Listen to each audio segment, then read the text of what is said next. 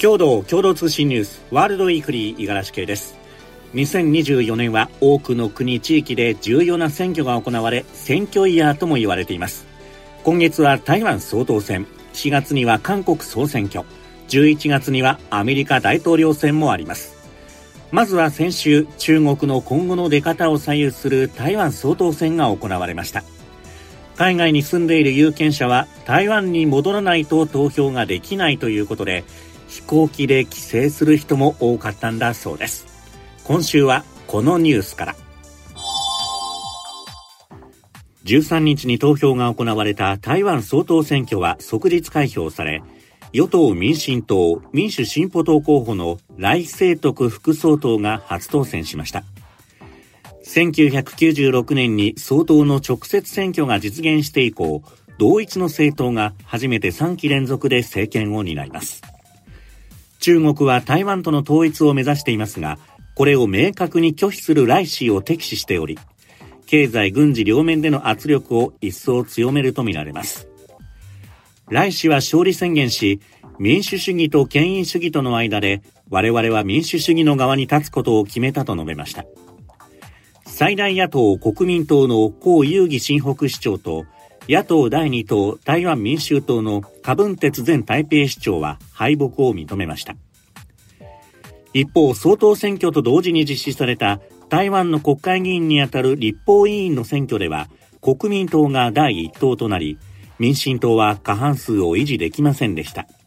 難しい議会運営を強いられそうです。今年11月のアメリカ大統領選挙に向けた野党共和党の候補を決める指名争いの初戦、中西部アイオワ州の党員集会が15日開かれ、アメリカの主要メディアはトランプ前大統領が勝利したと伝えました。トランプ前大統領は党員集会で支持者らに、今こそアメリカが団結する時だと勝利宣言しました。また、ホックスニュースに、非常に光栄だ。国を取り戻さなければならない。アメリカを再び偉大にしたいと語りました。一方 AP 通信によりますとフロリダ州のデサンティス知事が大きく遅れながらも2位を確実とし唯一の女性候補ヘイリー元国連大使がわずかな差で3位と続きました。デサンティス氏とヘイリー氏は第2戦のニューハンプシャー州予備選挙に向け追い上げを図ります。イスラエル軍が地上侵攻するパレスチナ自治区ガザの保健当局は13日、ガザ側の死者が2万3843人になったと発表しました。また国際非政府組織セーブ・ザ・チルドレンは、このうち1万人以上が子供だと指摘しました。ガザで暮らす子供のおよそ1%にあたり、1日平均で100人の子供が犠牲になっているとして即時停戦を訴えました。14日で去年10月7日の戦闘開始から100日目となりましたが、イスラエル軍は各地で激しい攻撃を続けています。おととし9月に亡くなったイギリスのエリザベス女王が死去前日の朝から体調が悪化し公務を取りやめたことがイギリスの新聞デイリーメールの王室記者の新たな著書で明らかになりました。デイリーメールが報じた本の内容によりますと亡くなる前日の9月7日、女王は非常に珍しくベッドで一日中横になっていると述べました。この日はロンドンでトラス前政権の閣僚任命が予定され、女王はビデオリンクで参加するつもりでいましたが、直前に医師の忠告で取りやめとなりました。また、これまで女王は、当時皇太子だったチャールズ国王に見守られる中で亡くなったと報道されましたが、国王は女王が滞在していたスコットランドのバルモラル城の近くにいて、城へ急行する途中の車内で死去を伝えられたということです。ウクライナの国防省情報総局が特殊作戦として、ロシア北西部サンクトペテルブルクの石油施設に無人機攻撃を実行し、一機がプーチン大統領所有とされる別荘の上空を飛行したことが分かりました。これはウクライナのメディアが18日、当局者の話として伝えたものです。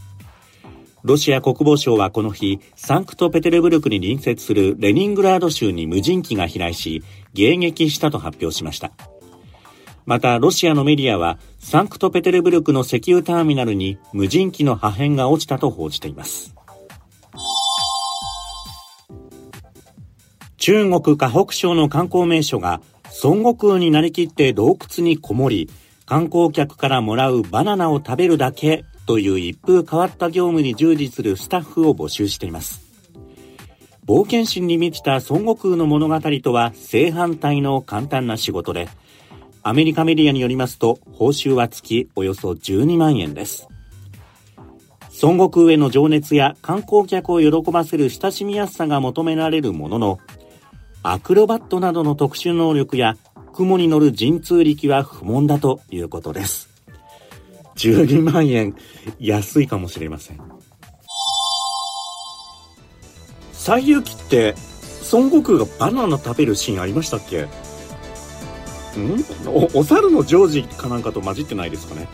えー、共同通信、次の配信はキクリポです。コロナの国内初確認から4年が経ちました。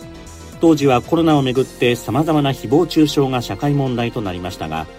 行政に感染者が立ち寄ったと店名を公表され、大きな打撃を受けたラーメン店の苦悩について取り上げます。どうぞお聞きください。ワールドウィークリーまた来週です。